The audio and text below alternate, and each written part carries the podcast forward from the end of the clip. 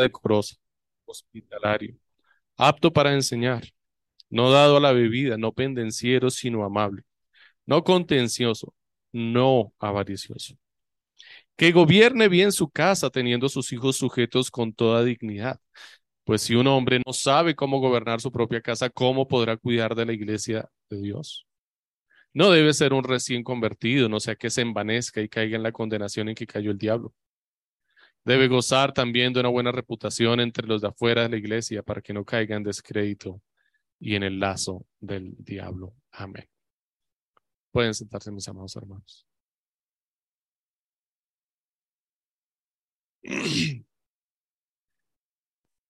He puesto este sermón como título Gobernando con humildad. Y esta pues es la segunda parte o la continuación de la primera parte que habíamos visto hace cerca de 20 días, en donde exponíamos del capítulo 3 desde el versículo 1 hasta el versículo 3. Hoy vamos a ocuparnos en la segunda parte, que son los versos 4, 5, 6 y 7. Y si usted se dan cuenta, vamos a ver que hay una diferencia precisamente allí en estas dos partes. Hay como dos párrafos, una separación en el texto. En la primera parte encontramos varias instrucciones donde se mencionan varias palabras específicas que deberían ser consideradas como parte del carácter o la virtud que debería tener el obispo y de ello hablamos en la ocasión anterior. En la segunda parte, Pablo le menciona a Timoteo que debe fijarse particularmente en tres cosas, en tres características. Y vemos allí que están muy bien definidas estas tres características, que en particular apuntan hacia el carácter del dirigente o del gobernante de la iglesia. ¿Cuáles son esas tres características? La primera dice que gobierne bien su casa teniendo sus hijos sujetos con toda dignidad. Y le da una causa para lo cual debe fijarse esto. Le dice, pues si un hombre no sabe cómo gobernar su propia casa, ¿cómo podrá cuidar de la iglesia de Dios? La segunda característica que le pide Pablo a Timoteo que se fije en el carácter del obispo es, no debe ser un recién convertido o un neófito, dice la palabra eh, en otros textos. Ese neófito significa un recién plantado literalmente, como una planta que ha sido recién sembrada. Y le dice la causa, le dice que no sea un neófito y le dice por qué no debe ser un neófito. No sea que se envanezca y caiga en la condenación en que cayó el diablo.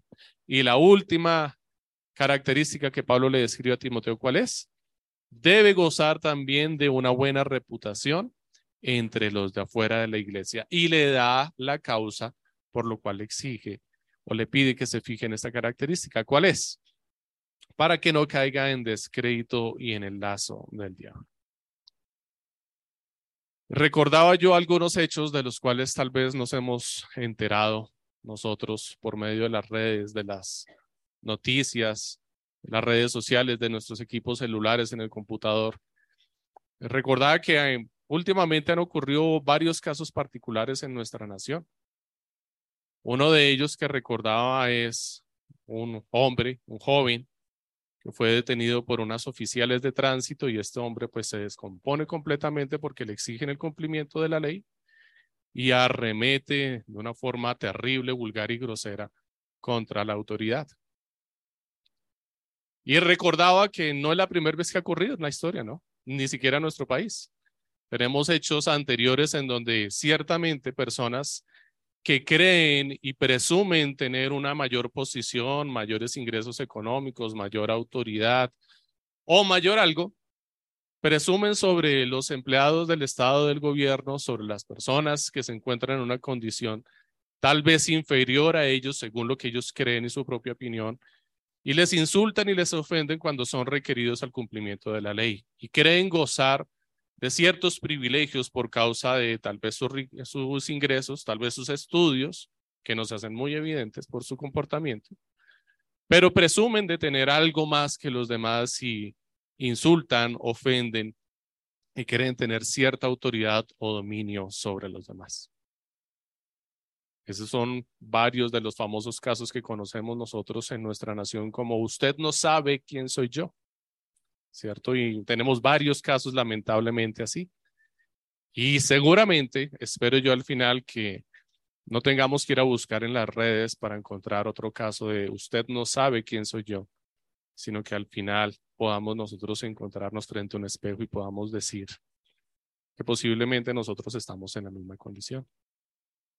Había otro caso también muy reciente y muy cercano, en donde ya no un hombre, sino una mujer con un hijo insultó, ofendió y hasta agredió a una mujer porque le requirió algo tan básico, tan sencillo, tan fácil de cumplir. Estaba al alcance de su mano hacerlo, pero esta mujer eh, tenía su orgullo tan inflado y tan alto como estos otros hombres que le fue imposible, realmente le fue imposible cumplir con la demanda más mínima que se le hizo, que era ponerse el tapabocas que tenía puesto en su barbilla.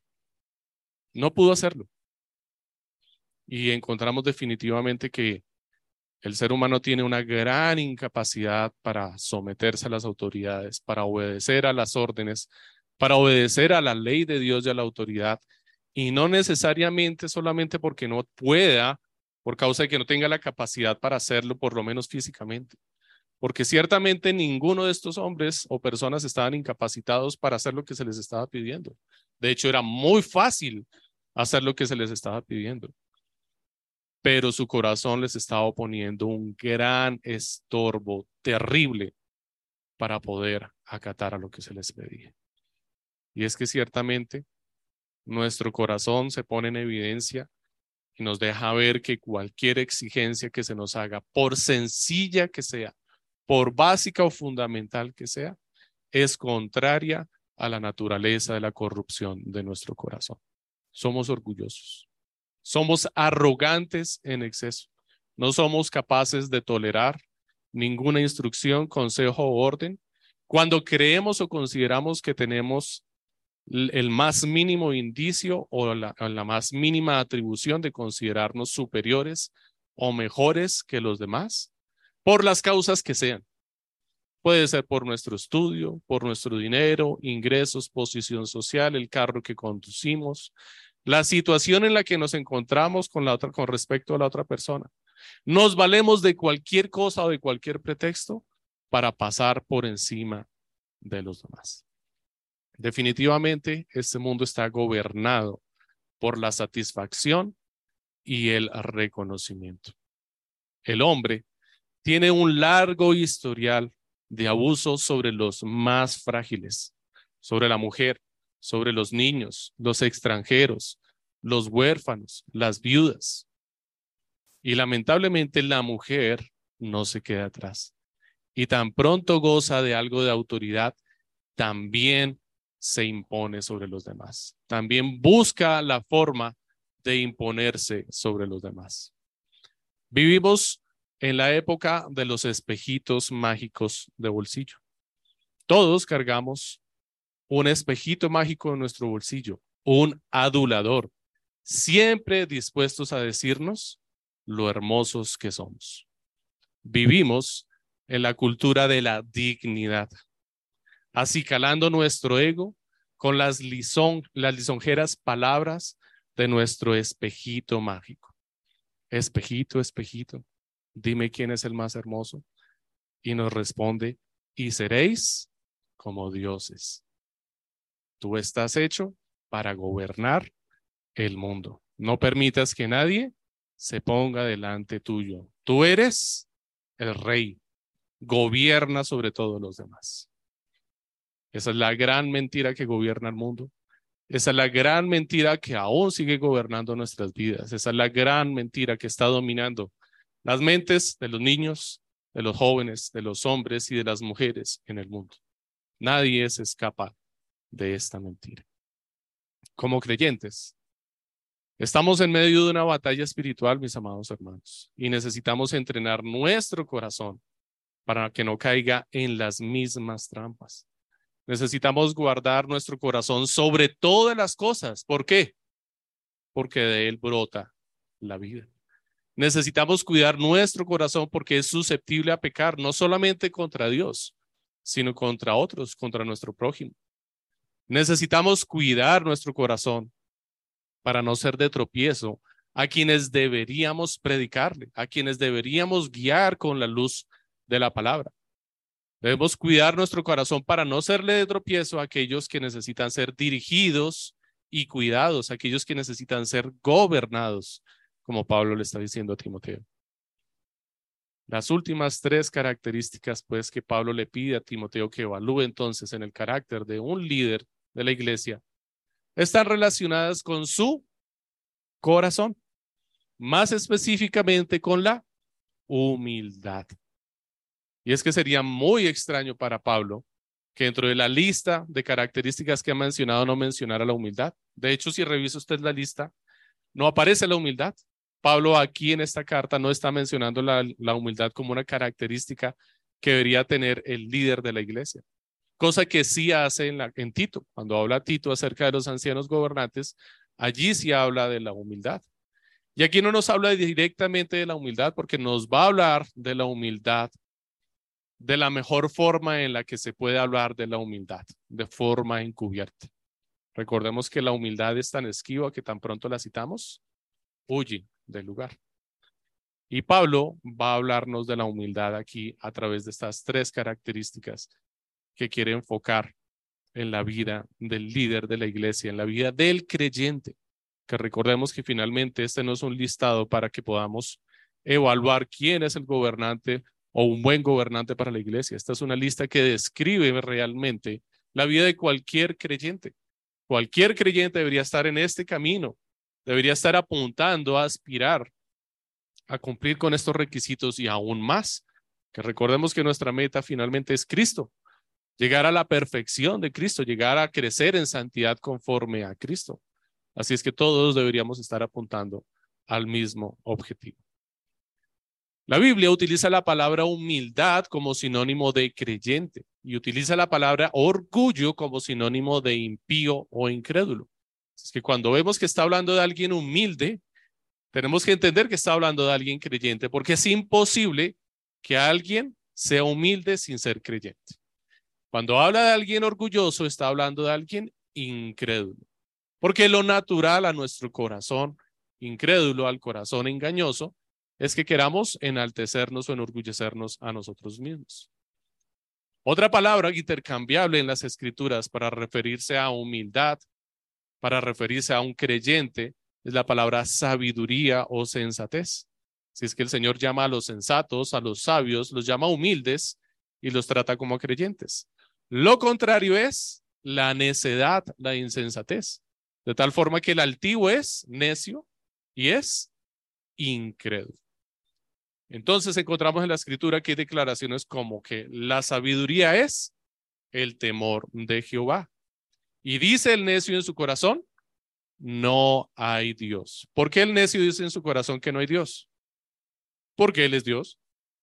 Él es Dios. Yo soy Dios de mi propia vida.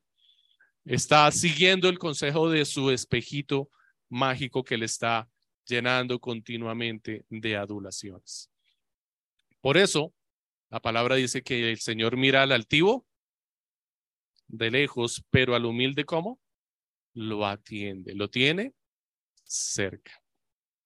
Mis amados hermanos, anhelo que sus vidas puedan ser guiadas en esta mañana a la humildad por medio de este texto, así como el Señor ha tenido cuidado de mí y de mi familia, mostrándome cuánto necesito ser humilde también, cuánto estoy expuesto a que mi corazón se enaltezca y se enorgullezca, no solamente por la labor que estoy ejerciendo como ministro de la iglesia, en la cual nos encontramos en alto riesgo y por eso veíamos que Pablo antes de hablar a las autoridades de la iglesia exhorta a la congregación a que oren continuamente por las autoridades de la iglesia, sino también porque es lo propio a mi naturaleza pecaminosa.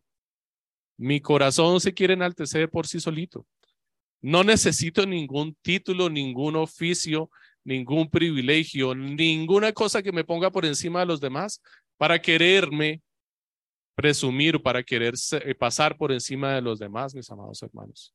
Eso ya está en mi corazón y debemos lidiar con eso continuamente y luchar y matar al viejo hombre continuamente en esta batalla espiritual.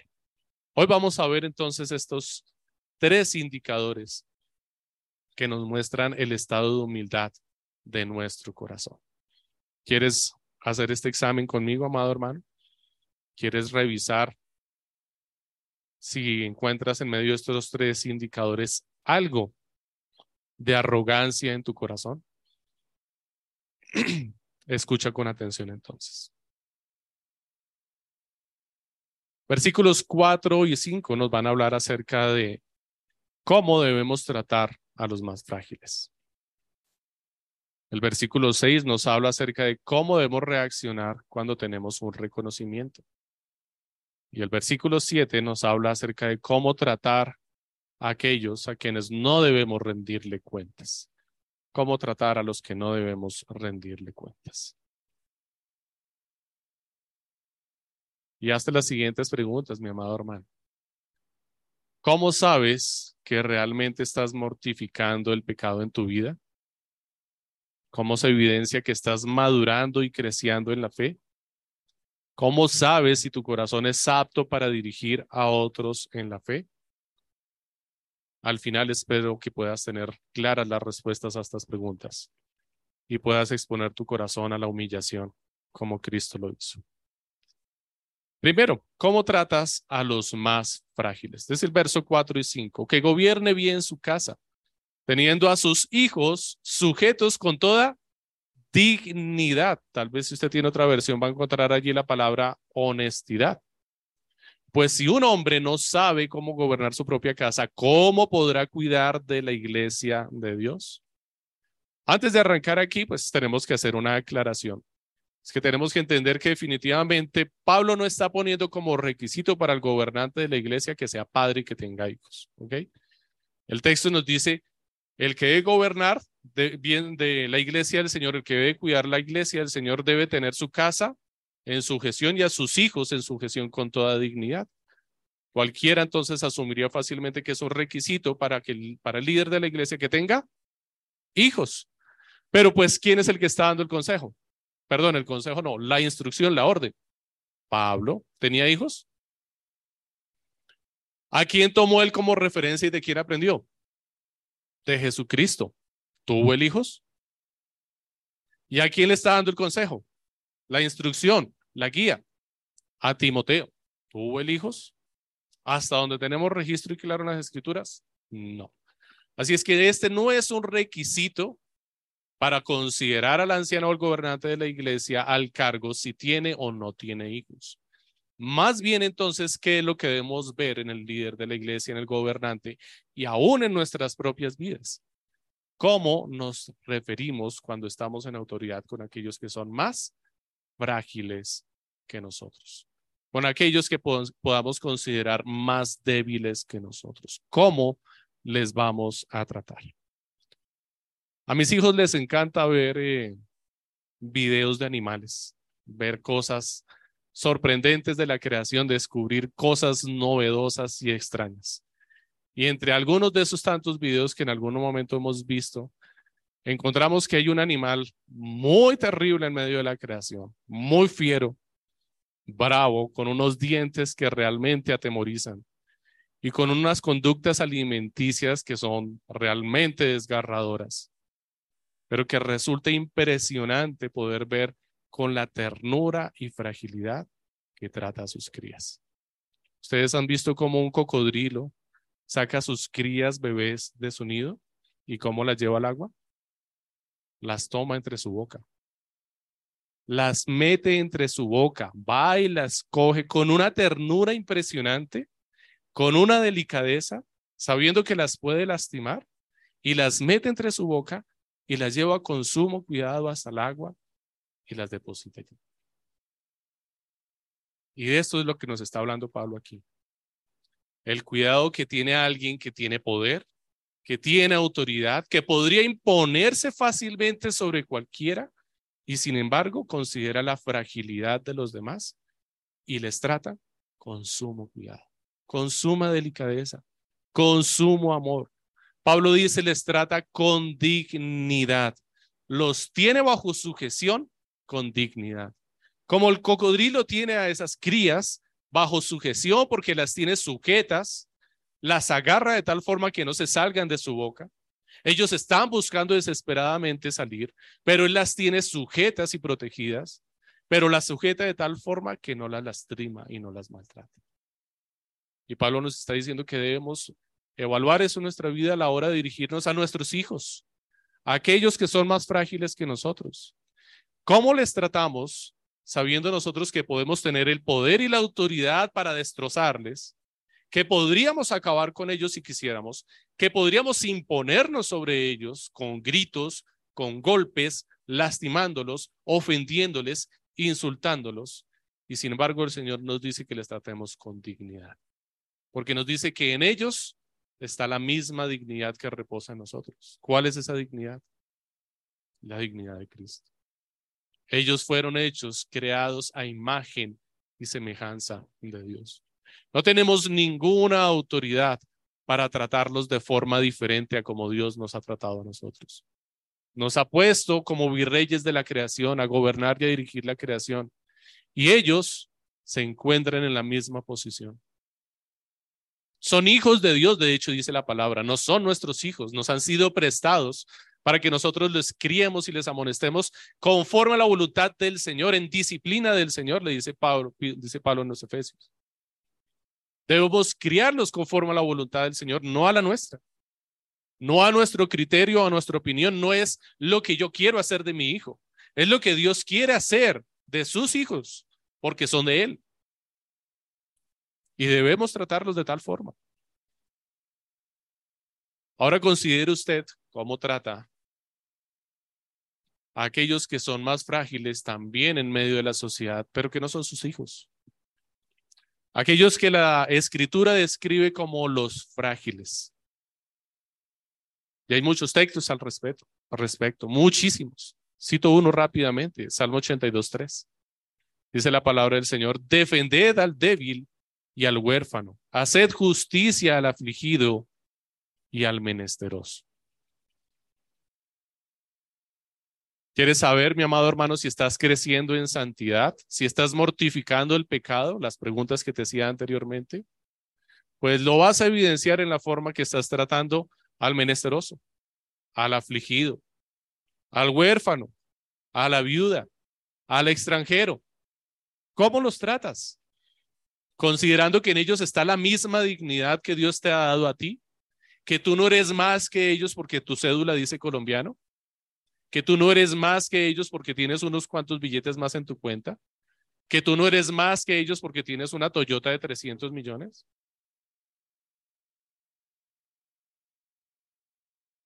¿En dónde radica tu autoridad y tu dignidad? Radica en la posición que Dios te ha dado, en el valor que Dios te ha dado, en la identidad que tienes en Cristo.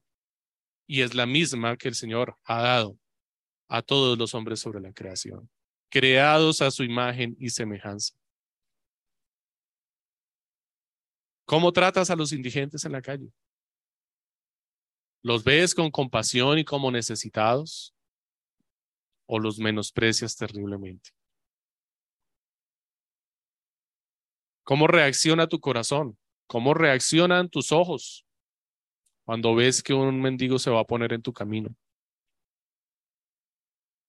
Ciertamente yo creo que todos aquí, y si no están todos, por lo menos yo, nos rajaríamos al evaluar cómo estamos mortificando nuestro pecado en este aspecto.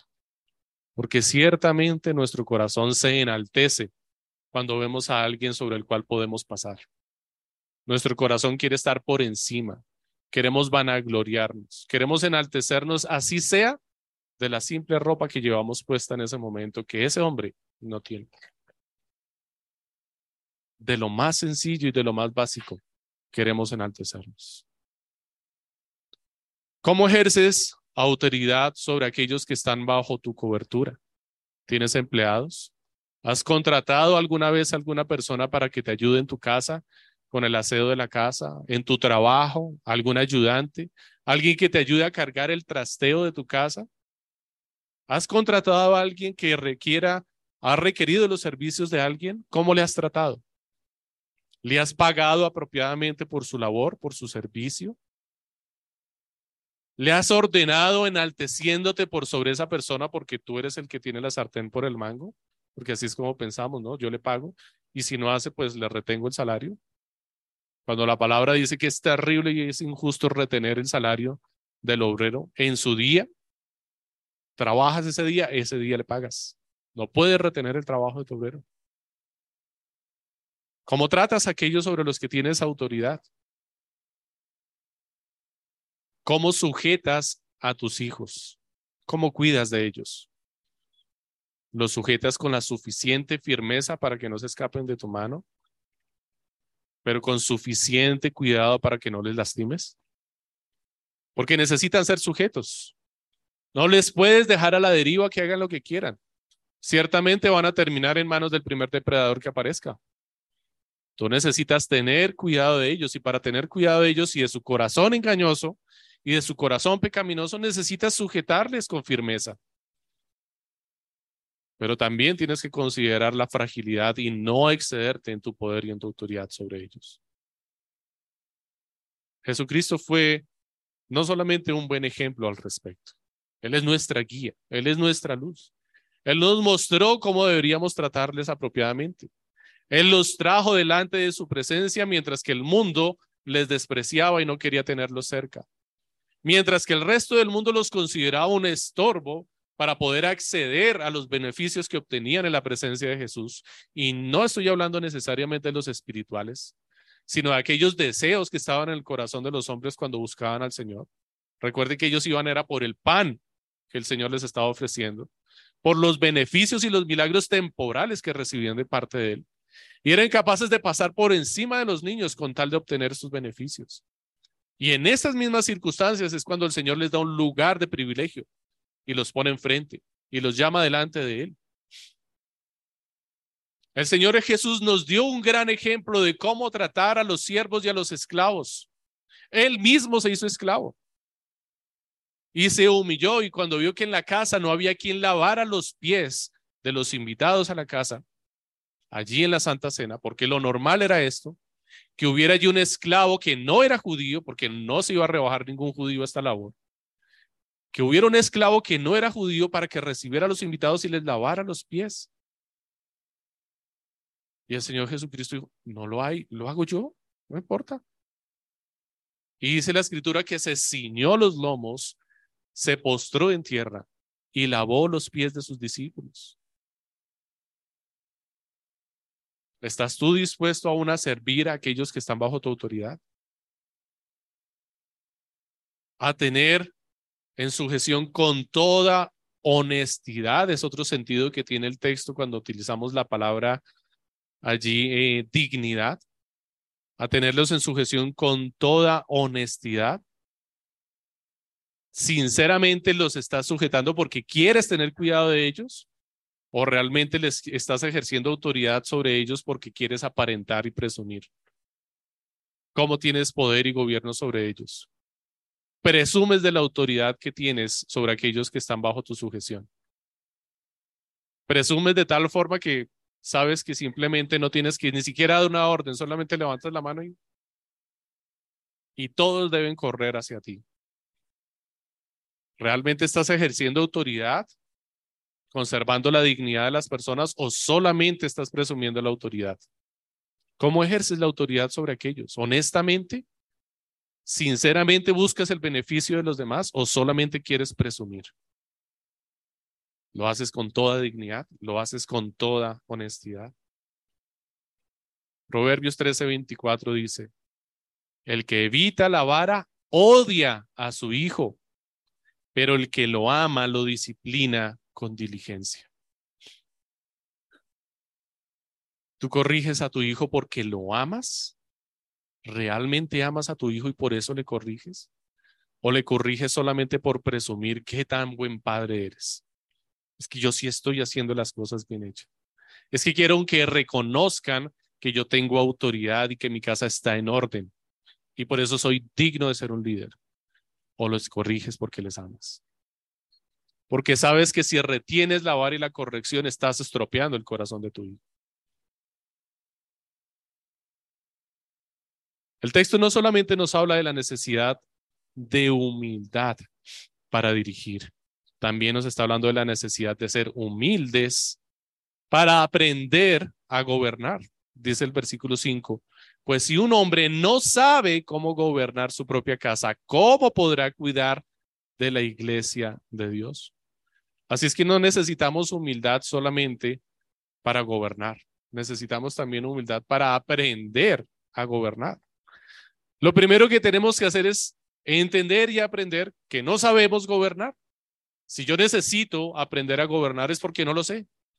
Y lo primero que debemos hacer es humillarnos y reconocer, no sé. No sé si usted ha escuchado ese pretexto que anda ahora entre los jóvenes, entre las parejas jóvenes. Me refiero entre los 35 años de edad aproximadamente y de ahí para abajo. Que dicen, yo no quiero tener hijos porque yo no sé ser padre. Yo no sería un buen padre. Yo no sé acerca de la paternidad, entonces por eso yo prefiero no tener hijos. ¿Es realmente una excusa válida? ¿No es más bien un pretexto para esconder el hecho de que no quiere humillarse y no quiere aprender? Si usted es padre, yo le pregunto, ¿usted nació aprendido? ¿Usted sabía ser padre? Cuando enfrentó la paternidad con su primer hijo, ¿usted sabía todo el asunto acerca de la paternidad y uno ya, yo estoy graduado. Con este seguramente a los tres años termino y de ahí para adelante se cría solo. ¿Usted se las sabía todas? ¿Verdad que no? Y de hecho todavía estamos aprendiendo. Y seguramente si sus hijos ya tienen 30 años, todavía seguramente usted considera que está aprendiendo a ser padre.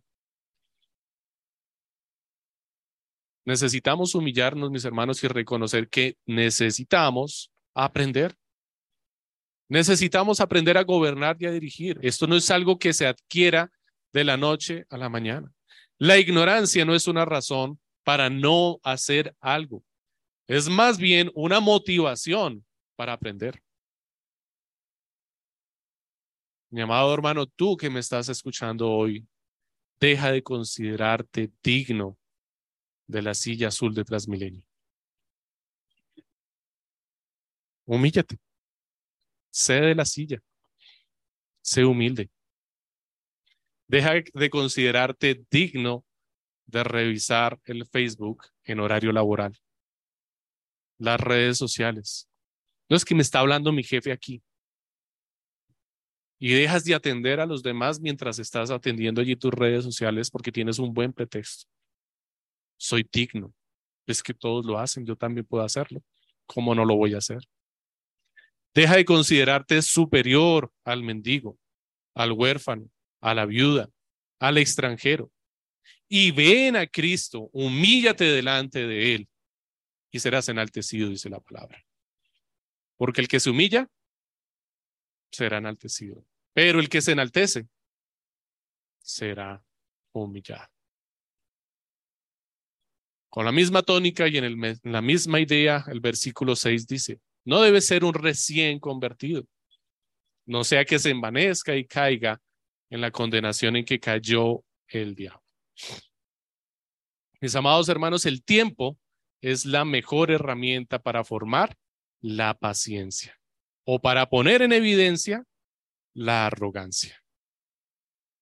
Cuando tú empiezas a trabajar con el tiempo, con el tiempo, dos cosas saldrán a la luz.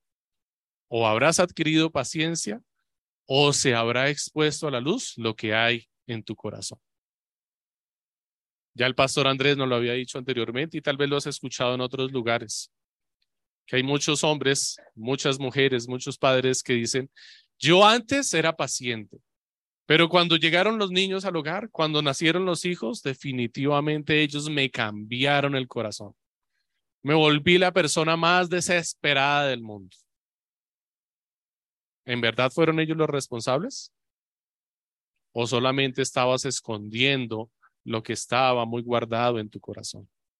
Que como no había sido expuesto a la circunstancia, no había salido a la luz el diablo que llevas dentro. Ese monstruo impaciente que llevas dentro causa por la cual seguramente muchos dicen, no, no, no, no, yo no, hijos no quiero tener. Como estoy, estoy tranquilo y feliz. Pues te engañas porque no estás ni tranquilo ni feliz. Lo único que estás haciendo es escondiendo la verdad. Y va a salir tarde o temprano. Y el tiempo la va a poner a la luz. El tiempo la va a exponer. Dios va a utilizar el tiempo como una herramienta para sacar a la luz lo que hay en donde? En tu corazón, aquello que estás escondiendo allí.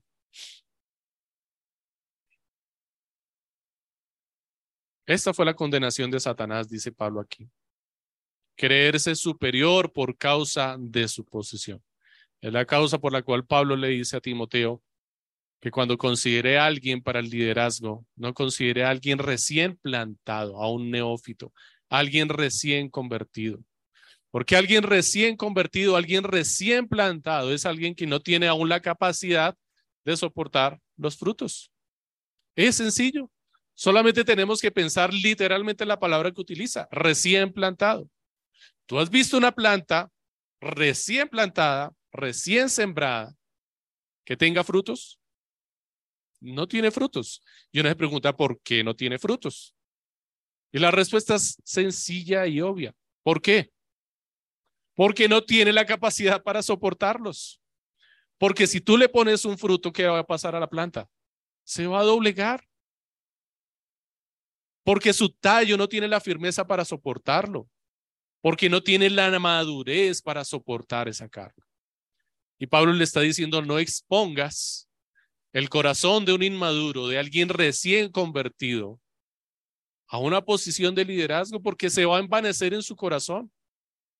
Va a decir, wow, miren dónde me pusieron, miren lo que puedo hacer, miren lo que tengo, y su corazón se va a llenar de qué? de frutos de orgullo y arrogancia. ¿Y qué va a pasar? Su corazón se va a doblegar. Va a caer ante el pecado. Se va a humillar ante el pecado, pero se va a enaltecer delante de los demás. Pablo nos está diciendo entonces que tengamos cuidado con nuestro corazón y maduremos en la fe y seamos pacientes. El tiempo es una muy buena herramienta para evaluar la madurez de una persona, para evaluar la madurez de un líder. Frases como yo recibí al Señor en mi corazón ciertamente promueven el envanecimiento.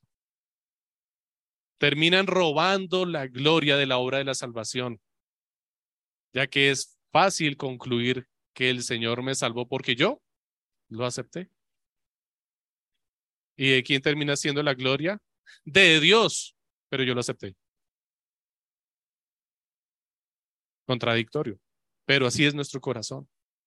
La mejor forma de guardar el corazón del nuevo en la fe es cultivándolo como a una planta, echando raíces fuertes, fuertes bajo tierra, afirmando la tierra que está bajo sus pies, no exponiéndole a labores visibles o con reconocimiento que le hagan daño a su corazón, que le hinchen de orgullo.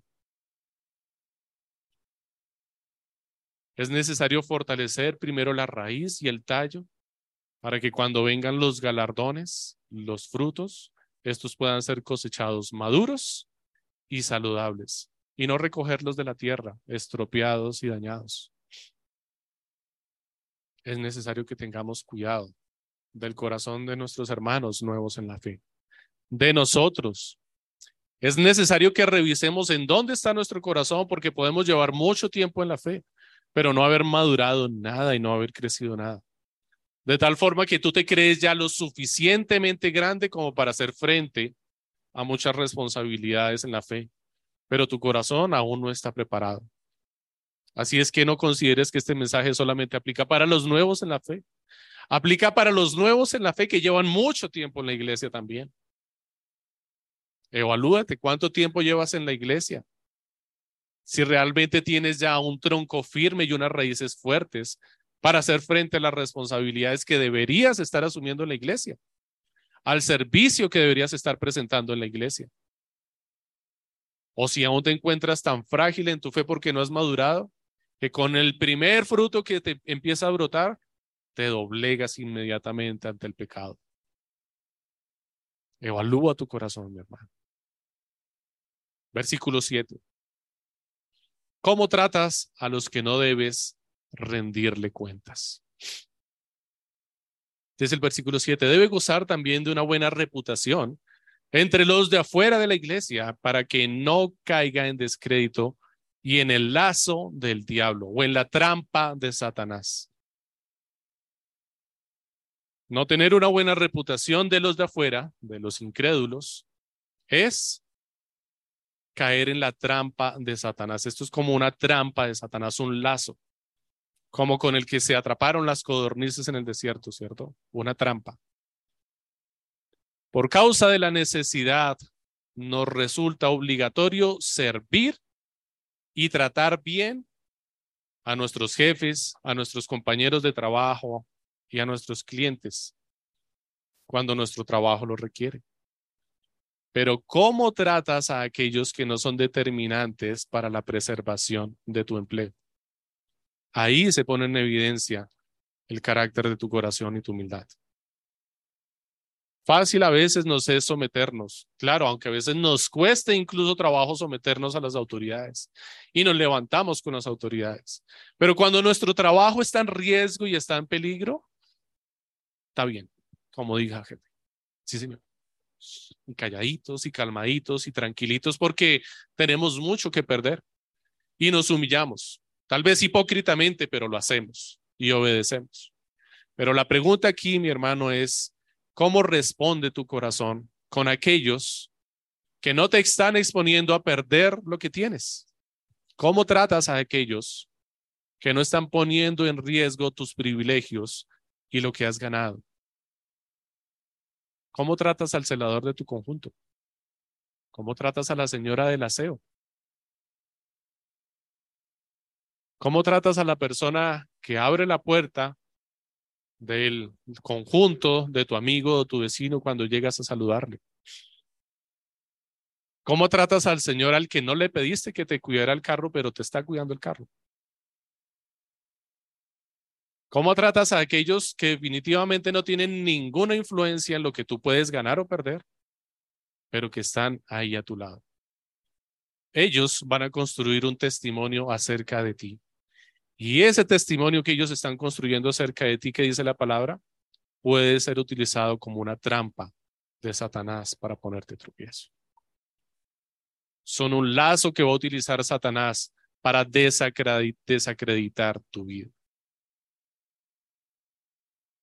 A esto es a lo que se refiere Pablo cuando dice que debemos evaluar la humildad y la sinceridad del obispo en la iglesia. ¿Qué tan sincero y humilde es el líder de la iglesia? ¿Qué tan sincero y humilde eres tú? Porque ciertamente estas tres características que hemos visto se pueden evidenciar con facilidad en la vida del líder, en la vida del obispo, en tu vida aquí en la congregación. Muchos aquí tal vez ven a tus hijos, ven a tu esposa y ven cómo tratas a los demás y dicen, uy, no, yo quiero ser como él qué bueno que es. Pero ¿conocen tu vida privada? ¿Conocen tu vida íntima? ¿Conocen a tu vecino y cómo tratas a tu vecino? Si tu vecino pudiera venir y hablar aquí acerca de cómo eres tú, ¿realmente se mantendría el mismo testimonio tuyo o sería un tropiezo o un lazo para tu vida? Un día tus hijos van a crecer y van a hablar de cómo eres tú en tu casa. Y van a exponer tu vida privada en la casa. Un día es posible que tu esposa no soporte más tus gritos y te vaya a avergonzar en público y vaya a sacar a la luz cómo es tu corazón humilde en la casa. Y vas a encontrar tropiezo y lazo, trampa de Satanás a tu vida. Tú mismo habrás puesto tropiezo a tu vida. Guarda tu corazón, mi amado hermano, y guarda el corazón de los que están a tu alrededor. No dejes que siga creciendo esa trampa de Satanás en tu vida. No sigas buscando aparentar en medio de la congregación.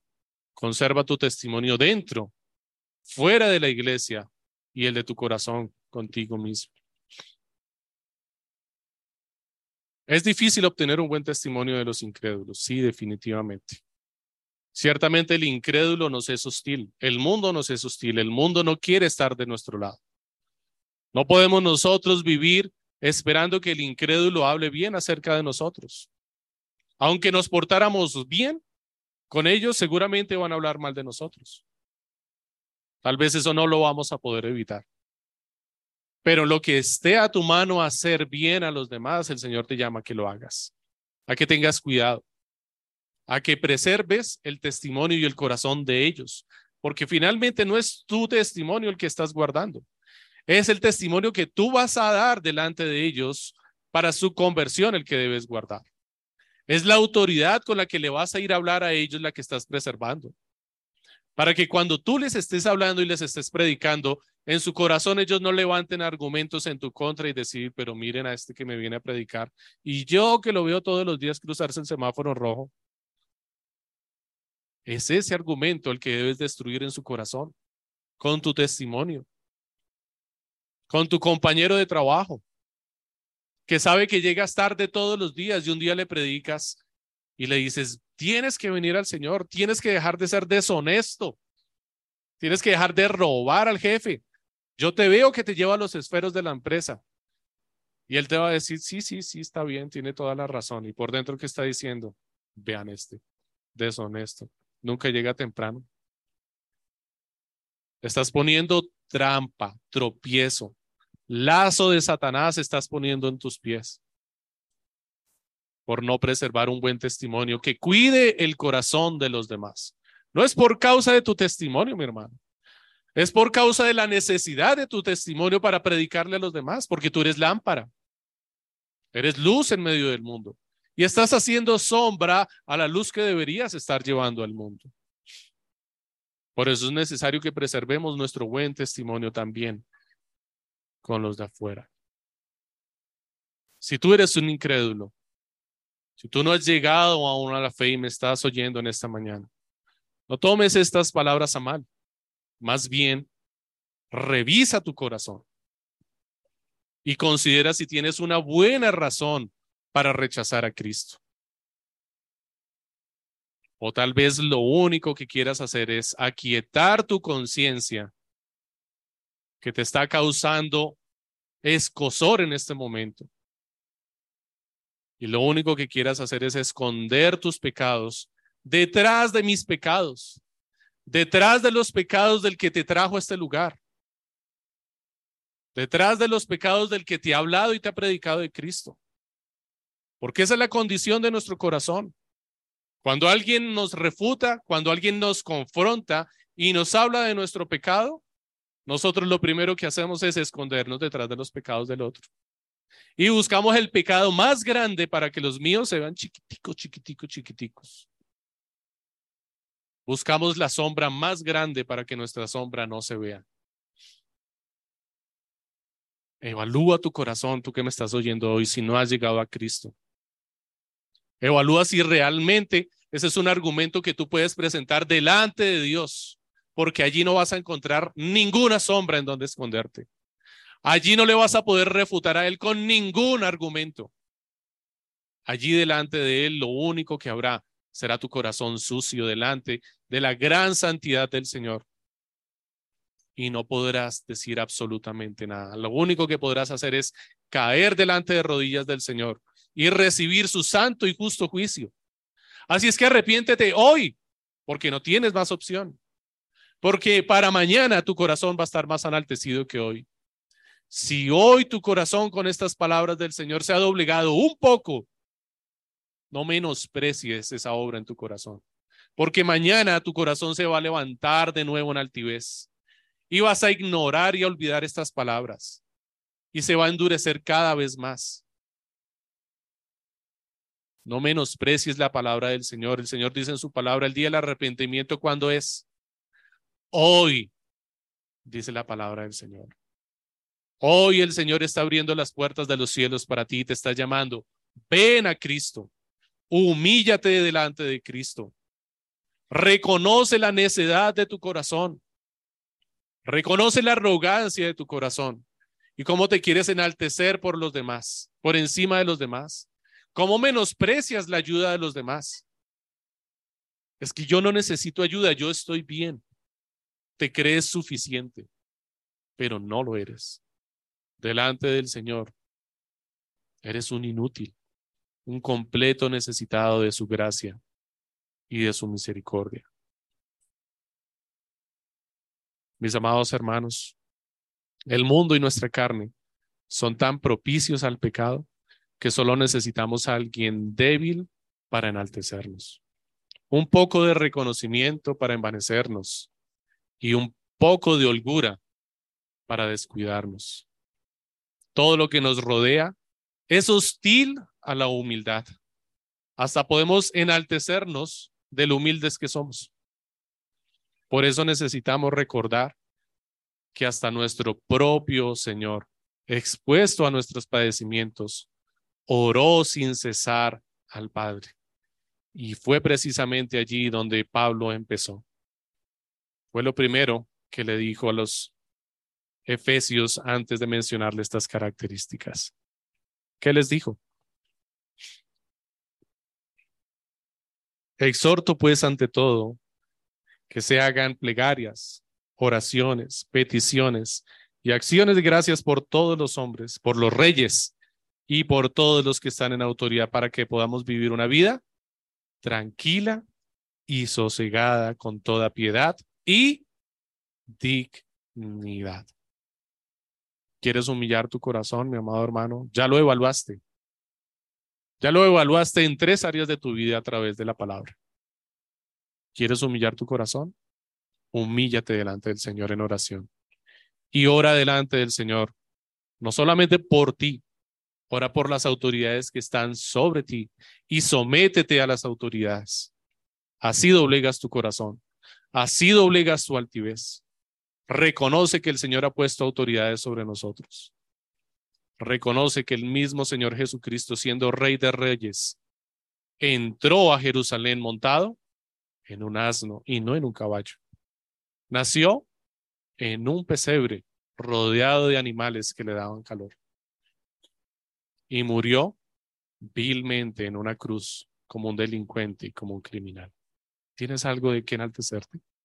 Si el Rey de Gloria se humilló hasta lo sumo, ¿tienes algo que tú puedas decir es que yo soy más? Hasta de sus vestiduras fue despojado. El Señor nos ha llamado a gobernar y a cuidar a los perdidos, a los pobres, a los menesterosos, a los huérfanos, a los extranjeros, a las viudas, a las prostitutas, a los parias de la sociedad. Siéntete orgulloso de servir a los perdedores del mundo, que son los ganadores de la eternidad. Mis amados hermanos, reflexionan esta última frase. No tenemos el gobierno que nos merecemos. Tenemos el gobierno que necesitamos para mostrar a Cristo. Demos gracias al Señor porque Él está humillando nuestras vidas. Y eso es bueno. Es bueno para nuestras almas. Demos gracias al Señor. Amado Señor, te damos muchísimas gracias porque tu palabra, Señor, hoy nos ha puesto en el lugar que necesitamos, en el lugar que debemos estar, Señor, y has quebrantado nuestro corazón. Nos has llamado al arrepentimiento, Señor, y te damos gracias también, Señor, porque has llamado, Señor, a aquellos, Señor, que aún se encuentran apartados y lejos de ti, Señor, por la dureza en sus corazones. Ten compasión, Señor, de ellos como la tuviste una vez de nosotros, Señor, y ayúdanos a expresar hacia ellos compasión, Señor, gentileza y bondad. Así como alguien tuvo compasión